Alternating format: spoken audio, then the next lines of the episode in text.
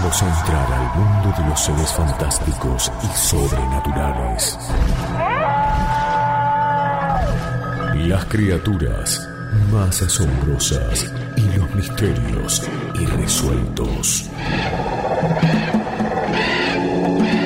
Es el momento de la leyenda y el misterio. La columna de Historia de los Enigmas. Por el profesor Santiago Rosa en Todo Bien. Historia de los Enigmas.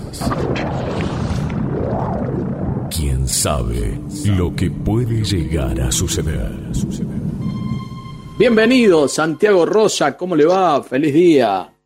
¿Qué tal? Y feliz día también para ustedes, queridos, queridas compañeras. Hoy les trajo un tema que espero que no se asusten, ¿eh? No, mira, eh, yo ya, si no me asusté eh, anoche que empecé, empecé a ver una película eh, Majo en Netflix, que mm, yo digo, bueno, como era, era tendencia en Netflix en Argentina y que lo voy a ver, la, la apariencia de las cosas. Ajá. Es de ¿Y de qué se terror. Es de terror. Y la, y la vi hasta el final, Santiago. Creo que voy superando mis miedos. Qué bueno, qué bueno, qué bueno, porque lo que te cuento tiene que ver con algo que te puede pasar incluso en sueños. Porque hoy vamos a hablar de las abducciones extraterrestres. ¿Eh? ¿Qué serán las abducciones? Viene de una, de una palabra, un vocablo inglés que significa secuestro o extracción violenta, si se quiere. Y mm, ustedes saben que hay mucha gente que plantea la existencia o no de la vida extraterrestre. Hay quienes creen y hay quienes no creen. Yo tenía un Y- odontólogo que hacía abducciones entonces. Sí. A los abscesos, ¿no? Sí. No, no, pero esto es eh, no es la muela. Te, te abducen Todo. completo tal cual pesás. Todo, todo, todo. Ah, todo. ¿Sí? O sea, eh, lo hemos visto en muchas series de ciencia ficción que es maravilloso que hay una persona que se eh, que se fascina con la contemplación de una luz en el cielo, que se acerca, se aleja, o una serie de luces, y se pone contento porque vio una nave. Hay Mm. quienes han visto a los tripulantes, o sea, la, la- la nave aterrizar y a los tripulantes, pero hay quienes han tenido una experiencia que eh, no todos eh, mencionan como grata, que es la de haber sido secuestrados por una nave eh, extraterrestre. Eh, uno dice una nave extraterrestre porque no es ningún tipo de nave de las conocidas eh, a través de lo que es el desarrollo tecnológico terrestre. Y por otro lado, hay quienes dicen que son experimentos que hacen en los Estados Unidos para tenernos como animales de laboratorio y que el tema de los ovnis es toda una pantalla. Pero lo que yo les voy a contar hoy de las abducciones extraterrestres, que son los secuestros se producen, personas que tienen un secuestro extraterrestre. Van a decir, ¿qué se tomó el profesor? Tome unos mates y un café, nada más. Pero eh, hemos, hemos hablado acá en la columna de muchas casuísticas de, personas que van en la ruta eh, con, con un auto que automáticamente no solamente se para el motor del auto, sino que toda la, la parte eléctrica del auto también. ¿sí? O sea, tienen un apagón en el motor, tienen un apagón en la parte eléctrica, tienen un apagón en los móviles. Esto lo refieren muchos cazadores, yo los he entrevistado. A veces no lo cuentan para que no se, para que no los carguen, pero es así. Eh, y otras veces cuentan que eh, aparecen después de un lapso de inconsciencia con la camioneta 100 o 200 kilómetros más adelante en un lapso de tiempo en el cual ellos eh, no pudieron haber conducido. Y, y en Eh, ese, perdón, Santiago, en ese lapso de tiempo, ellos eh, se les borra la película o se acuerdan de, de- de todo. La mayor parte de la, lo que se llama la casuística, o sea, es el, el registro de todos los casos, si uno sacara un porcentaje, la mayor parte no lo recuerda. Es como una Ajá. amnesia. Ajá. ¿sí? Tiene también todo un nombre específico por los investigadores. Pero lo que yo les voy a contar hoy es un caso que eh, pude entrevistar a la persona que fue abducida en el año 2003 cuando teníamos el programa en el U5 que llamaba La llave del misterio y el operador era nada más y nada menos que Néstor Frappicini. este fue un caso fundacional en el mundo, el que les voy a contar. Se llama el caso Sfren Godoy. Así se llamaba, eh, se llama la persona que sufrió un secuestro extraterrestre eh, con un montón de, detalles importantes que yo les voy a narrar, porque básicamente eh, esta persona es, un no vidente, un ciego. ¿Sí?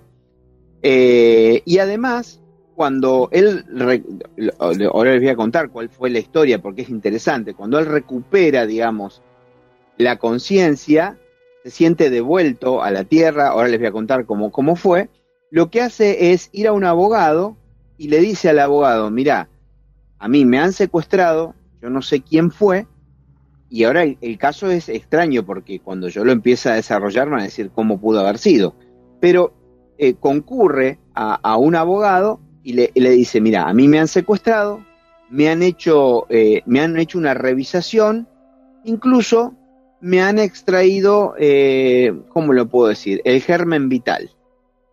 O sea que fue casi como una violación. ¿Me explico? Yo sé que es un poco difícil hablar, hablar esto en, en radio hasta ahora, pero eh, espero que se entienda porque es un caso real, porque el abogado, Luis Reynoso, lo presenta en un juzgado, hacen la denuncia eh, penal propia. Esto fue eh, el año 1998. ¿eh? El abogado se llama Luis, Reynoso, es un abogado rosarino, y la persona que, que sufre, digamos, esta, esta abducción se llama Spren Godoy, no vidente que en un momento, el, el 22 de, eh, de octubre de mil, no, el 22 de octubre fue registrada la denuncia penal, digamos. Es la primera vez que, ¿a quién, ¿a quién denuncia? Que eso sería la pregunta que viene, ¿a quién denuncia? En realidad, eh, lo que pide con esta denuncia es que se investigue quiénes fueron los causantes del secuestro y momentánea desaparición de su cliente, el señor Efren Godoy, que además había sido sometido a una serie de, análisis que parecían clínicos y eh, por otra parte sentía que había tenido algún tipo de, digamos, de, de ocultación sexual, por así decirlo, con extracción de eh, líquido seminal. Estoy hablando en términos técnicos para no escandalizar a nadie, pero es, eh, no estamos hablando de ningún, ningún libro de ciencia ficción, o sea, un abogado tomó el caso, fue y lo llevó. El caso está registrado el 22 de octubre de 1998.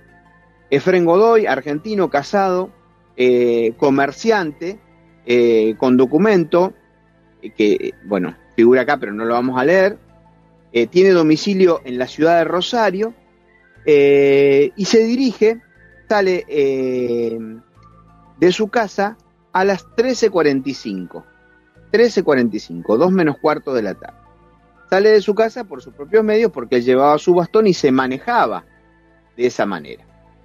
Cuando se dirige, ¿a dónde se dirige? Se dirige a la peluquería de su hija como habitualmente lo hacía. Eh, y en un momento, cuando está por cruzar, siente que una persona que él describe por, por la voz, es, un joven, eh, le, pregunta hacia dónde va. Entonces él le dice, voy hasta la calle Corrientes y Montevideo, donde tengo la, la peluquería mi, tiene la peluquería mi hija. ¿Le molesta si lo acompaño? Dice eh, la otra persona. Y él le dice, no, no, así me viene bien porque voy más rápido. Bueno, ustedes saben que cuando uno se encuentra un no vidente no lo tiene que agarrar de la mano, sino que tiene que ponerle el antebrazo o el hombro para que ellos, poniéndonos la mano allí, mm, se puedan guiar como si fuéramos eh, un punto de referencia. ¿Sí? Esto de paso lo decimos porque es interesante, porque a veces uno no sabe cómo cruzar a una persona no vidente. Incluso primero hay que preguntarle si necesita ayuda, porque uno cree que la persona no la necesita. Bueno, en este caso, él deja que le apoye la mano, van caminando, sostienen una pequeña conversación acerca de, eh, de cosas circunstanciales, y este hombre joven le dice que tiene un familiar que es no vidente, le dice, el, eh, Efren le dice, es cercano, es directo, no, no, más bien alguien querido. Y de pronto, Efren Godoy sufre un desvanecimiento, sufre eh, un, un mareo, una descompostura que él dice que nunca le había sentido. O sea, no se parecía a ningún tipo de descompensación. eh, que haya tenido antes. Lo que hace Efren Godoy es eh, tratar de, buscar la ayuda en esta persona que, lo, guía para que sentarse en el suelo, pero cuando lo sienta en el suelo que él estima que es la calle, siente que la espalda le da hacia una superficie que era metálica. Todo esto nos lo narró eh, allá en el año 2003, cuando le hicimos la entrevista a este hombre, yo tengo la grabación, tengo que buscarla, no la conseguí porque la tengo en un cassette, pero es, es muy interesante, esto, eh, lo entrevistamos directamente a esta persona que lo contaba sin importarle el descrédito. ¿Sí? Bueno, siente que se apoya sobre una superficie metálica que él en un principio pensó debe ser un portón de chapa o algo así, y a partir de ahí pasa lo que me preguntabas, Diego si perdió la conciencia. No. Lo que sucede inmediatamente es que Fren Godoy se siente en un lugar muy especial. Se siente como por sobre una camilla. Está boca arriba. Y siente que le empiezan a revisar los pies. Desde los pies hacia las rodillas. Lo curioso es que él dice que no, él, eh, recordamos, es no vidente, él no sintió que ningún instrumento lo tocaba, pero sí que eh, como una energía lo iba auscultando como si fuera un, un instrumento, ¿no? Entonces, él empieza a preguntar qué pasa, sucesivamente, yo estoy abreviando el testimonio, sucesivamente le dice quédese tranquilo, eh, él siente que le revisan los ojos, pero que no le abren los párpados, sin embargo, siente que algo le entra en los ojos y que lo, lo están eh, lo están revisando. Entonces él le dice, ¿ustedes me van a devolver la vista? Y, dice que le dice, no, no, no, de sus cosas se tienen que encargar ustedes. Bueno, el intercambio de palabras, esto está en, internet, ustedes busquen el caso Esfren, se escribe sin H, Esfren Godoy, aducción, pongan el caso Esfren Godoy y aparece toda la declaración que hace ante un juzgado, hay un documento legal, ¿sí? Que lleva adelante el, abogado Reynoso.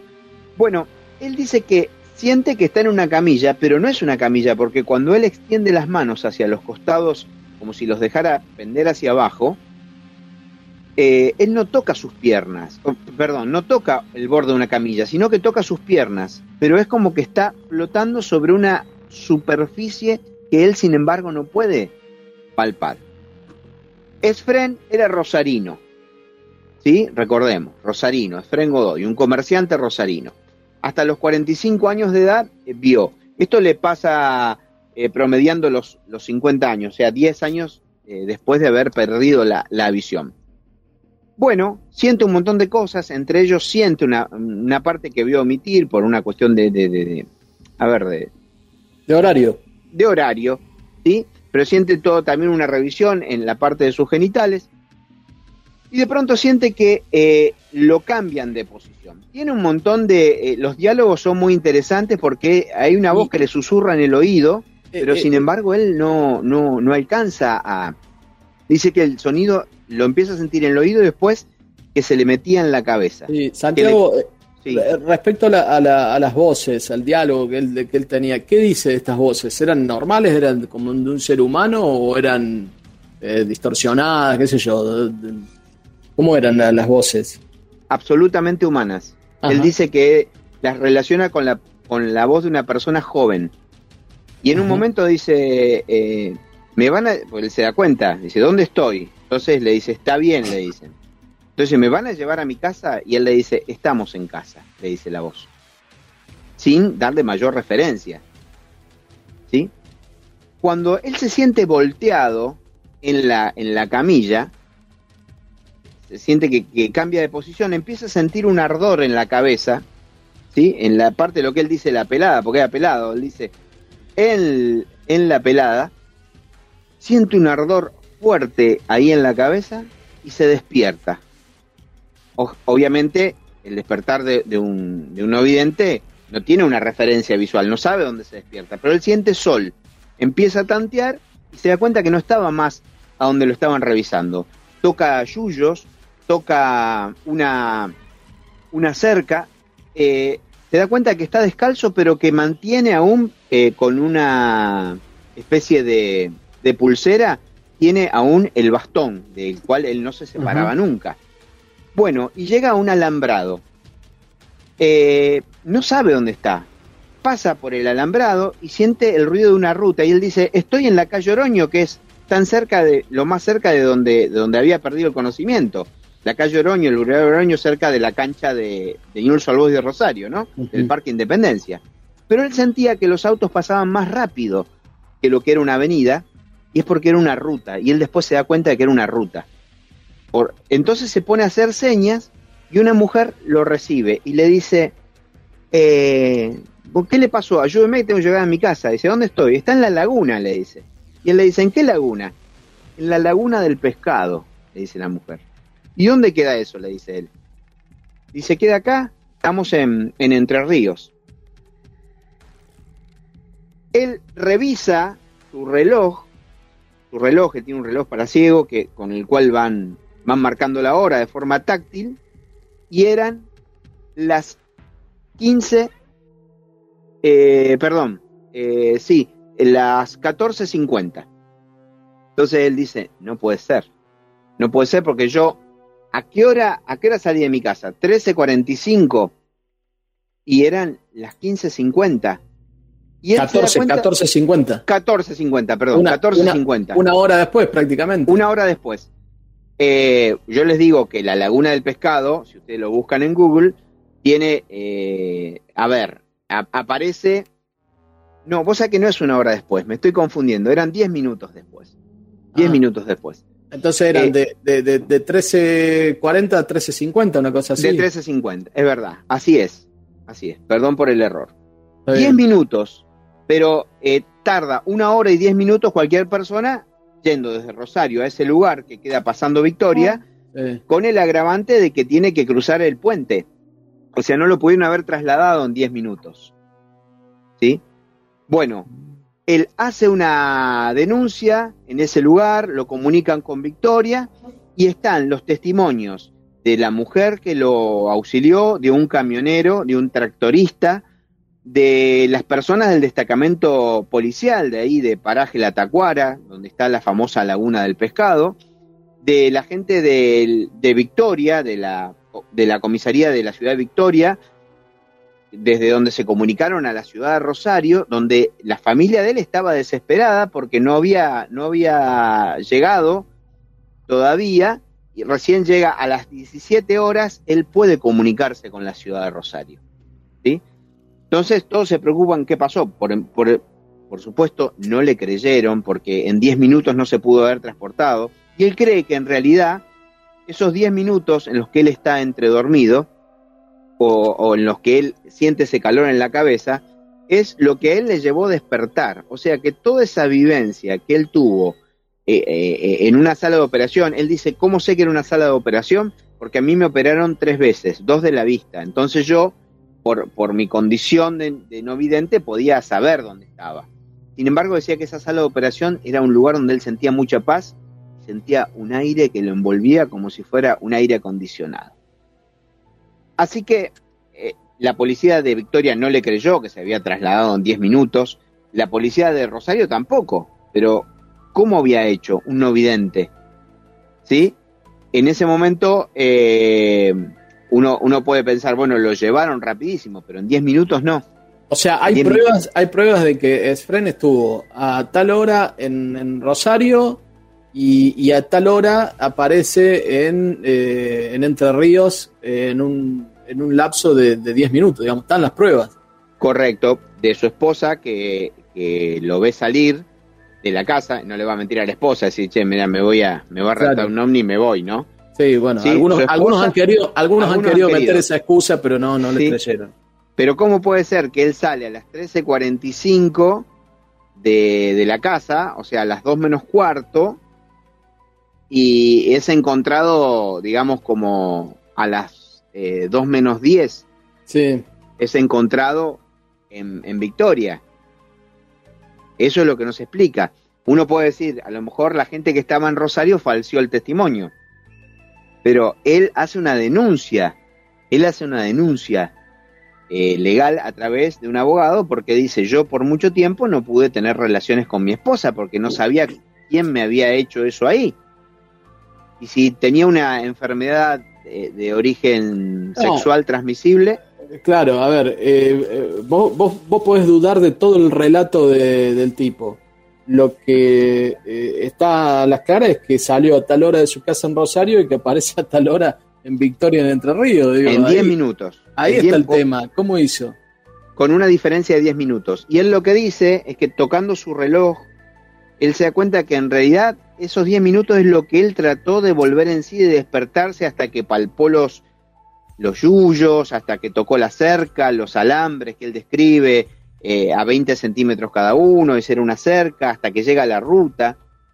¿sí? Terminó llegando a la casa a las 5 de la mañana el otro día. Cuando llega a Rosario, dice que la gente que le toma la declaración en la comisaría dice, bueno, mire, esto obviamente supera nuestra capacidad de entender porque es algo raro. No dudamos de sus palabras. Pero si le pregunta a alguien, por favor, por favor, y se diga que esto está bajo estricto eh, secreto de sumario. ¿Y por qué llega tan eh, tiempo después, vuelve a, Rosario?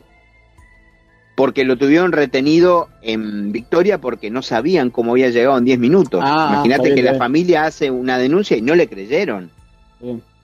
¿Sí? Eh, no había celulares en esa época, no, no eran tan, tan... Estos lugares no tenían cobertura de celular. Recién en Victoria le permite utilizar eh, un, tampoco el teléfono de la, de la comisaría, sino que un sistema de comunicación para comunicarse con Rosario. Las, eh, a ver, los documentos que existen, los testigos es un hermano de él, Juan, la esposa que lo, que lo vio salir de su casa, una entrerriana que es la primera que lo rescata en la ruta, que se llama la señora de Urcola, un camionero de apellido Taborda que asiste a esta mujer, porque cuando él le dice a la mujer, lléveme, lléveme, por favor, se desespera, la mujer dice, este es un loco, entonces lo para un camionero y le dice al camionero, Taborda, por favor, llévelo al destacamento. Además hay informes del médico forense y hay un montón de, testimoniales que, que, tienen que ver con eh, con los destacamentos donde él lo recibieron. ¿sí? Lo cierto es que muchos años después, y es un detalle que yo, porque esta columna la habíamos prometido para hoy, pero obviamente tenía una correlación con la anterior, con la de los sueños, ¿no? Y las premoniciones. Él después de mucho tiempo eh, tiene sueños. Ya después la gente de los ovnis lo deja de contactar porque eh, eh, aparentemente empieza a tener como delirios místicos producto de los sueños. Pero atención, porque él tiene un sueño en el cual se le presentan y dicen tenés que contactarte con el presidente, el expresidente Raúl Alfonsín. ¿Sí? Era el año 98. Tenés que llevarle un mensaje y él nunca dijo qué mensaje le dieron porque le dijeron que no se lo diga a nadie, pero él trata de acercarse a Alfonsín y no, no puede tener el contacto con Alfonsín. Trata de llegar a Buenos Aires, trata de, vincularse, escribir notas, cartas, nada.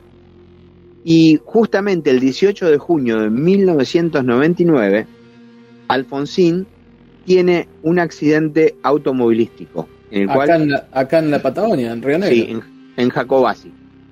Exactamente. Lo internan en General Roca. Correcto, correcto. Venía con eh, Pablo Verani, eh, con la secretaria privada, Margarita Ronco, que resultan ilesos porque Alfonsín no traía puesto el cinturón de seguridad y es despedido. ¿Sí? La, camioneta volcó, se produce en la, en la ruta provincial número 6 y pudo haber perdido la vida. Eh, bueno, es interesante el tema, ¿no? Porque después no hubo consecución. Eh, Efren Godoy, por supuesto, que después empezó a evitar. Nosotros lo pudimos entrevistar en el año 2003, donde nos repitió tal cual lo que les estamos diciendo eh, y no lo estaba leyendo. O sea, el testimonio lo renueva una y otra vez, una y otra vez, basado en sus percepciones, pero después se alejó de la gente porque no, eh, no, quería que lo tomen a, burla. Imagínate que en los canales de televisión Rosaíno apareció, la gente se le acercaba para preguntarle, se vio sobrepasado, pero este fue un caso real y fue el primer caso registrado donde se le pide a la justicia argentina que investigue qué pasó con una persona que fue abducido por los extraterrestres y que no tuvo respuesta de qué pudo haber sido. ¿Y qué dictaminó la justicia? No, quedó en la nada. Quedó en que iban a investigar, pero imagínate, ¿qué iban a investigar? Los, los datos que tenían eran insuficientes porque eran las percepciones de él. ¿Sí? Lo, la, justicia no, no, no, no podía probar cómo en 10 minutos eh, recorrió una, una, distancia que si lo pones es eh, en auto a 90 kilómetros por hora, a 90 kilómetros por hora de una hora 10 minutos.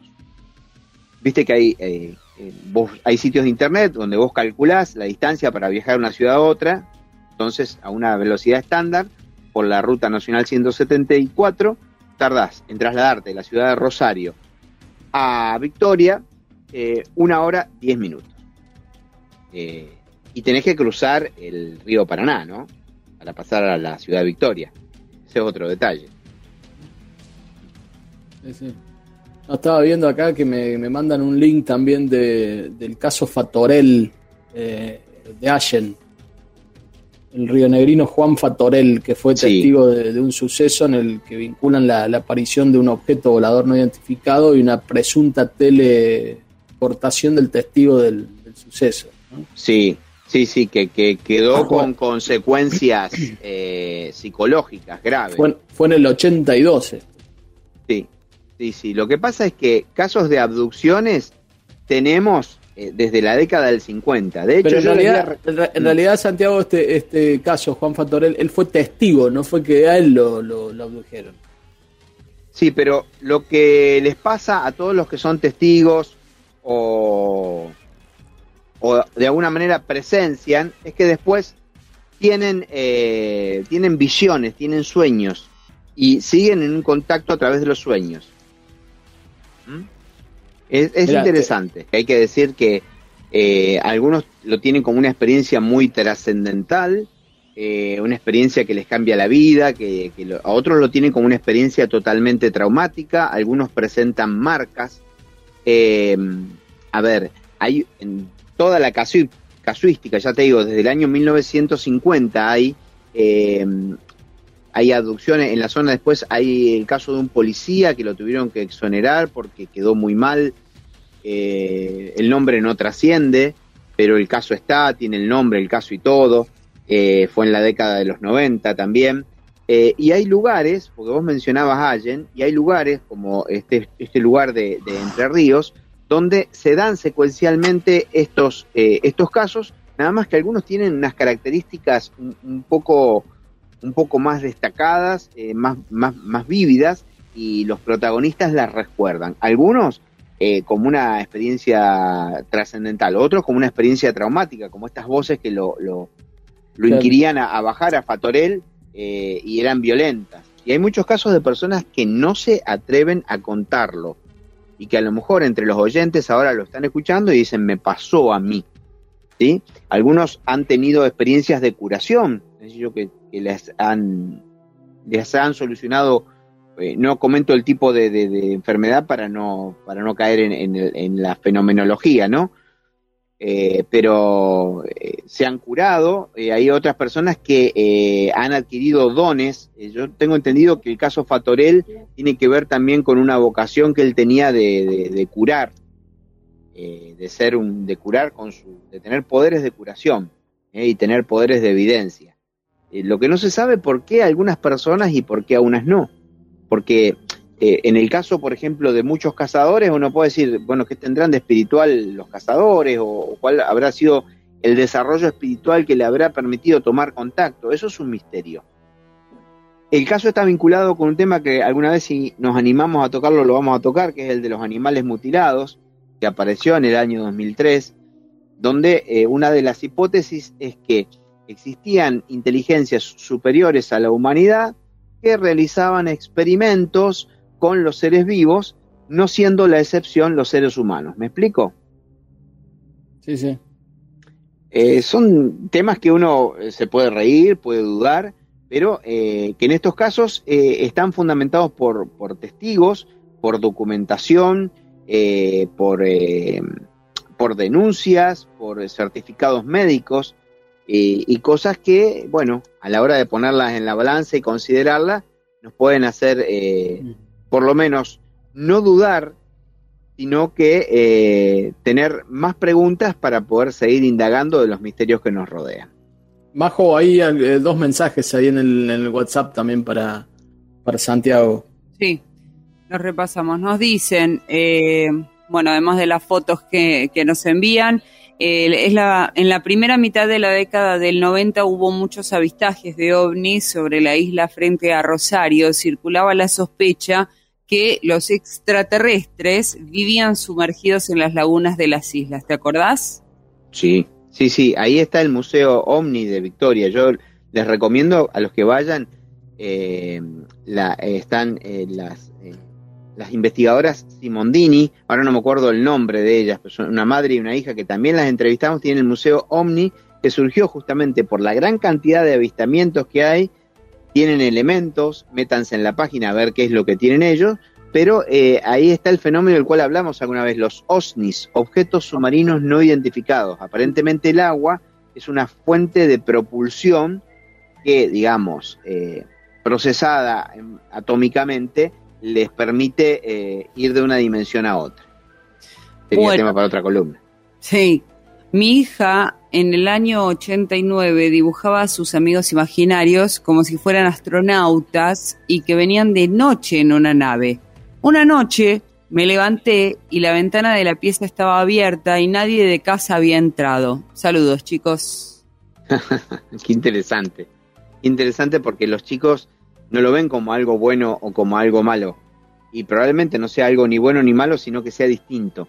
Pero eh, esos dibujos muchas veces no condicen con eh, un dibujito que les gusta o algo con lo que tienen familiaridad o porque están viendo historietas o un libro que tiene eso, sino que eh, si quieren ver contactos cercanos de tercer tipo de Spielberg, yo los invito a ver cómo distintas personas tenían percepciones y el protagonista, por ejemplo, hace con una montaña de puré hace un, un, elemento que no les voy a contar para no arruinarles la película, construye un elemento con puré mientras un niño dibujaba.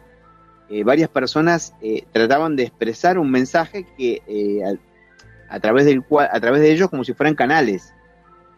Y hay una serie también de Spielberg que se llama Taken, que sería Tomados, se escribe Taken con K, que es muy buena, yo la recomiendo que Spielberg ahí, eh, en forma novelada, es una serie del 2002, ganadora de premios Emmy y todo, eh, Taken, con K, eh, que es muy buena y cuenta la historia de varias generaciones que han tenido contacto con aparentemente civilizaciones extraterrestres.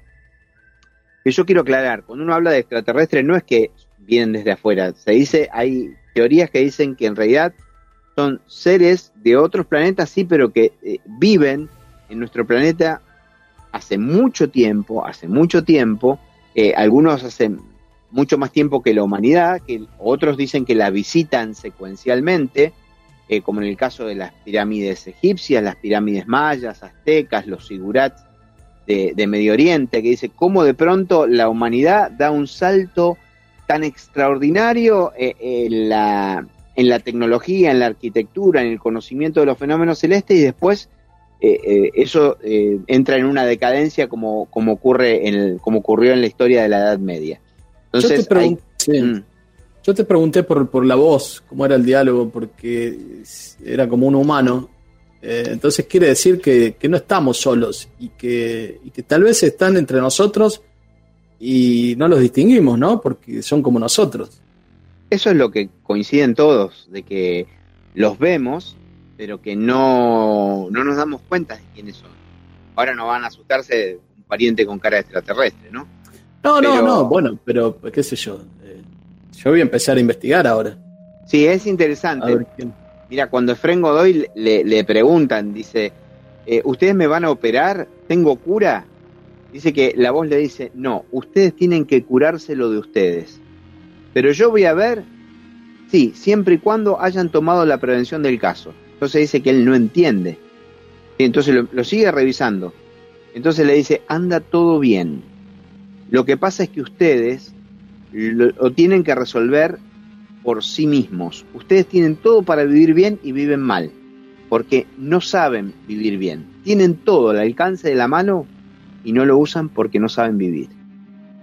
No era una voz eh, robótica, ni, ni metálica, ni nada. Era una voz de una persona que le susurraba en el oído y que de pronto se iba hacia adentro de su cerebro y la sentía como, como un llamado interno.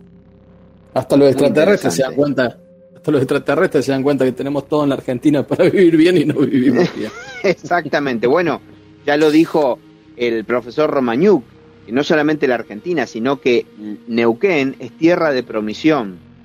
Dice, cuando venga el cataclismo final, Neuquén va a ser el lugar desde donde van a salir la nueva humanidad, la, nueva, las nuevas especies animales, vegetales y minerales.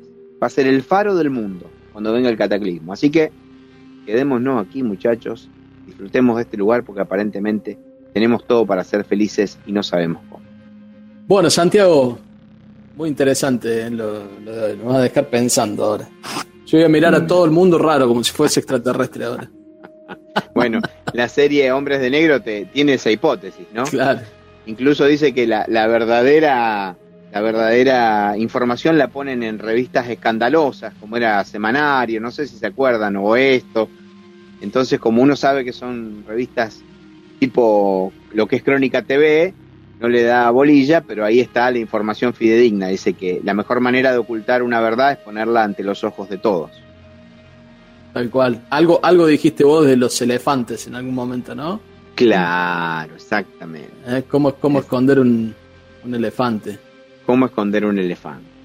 Entre una manada sí. de elefantes. LU5 Podcast. Todo bien.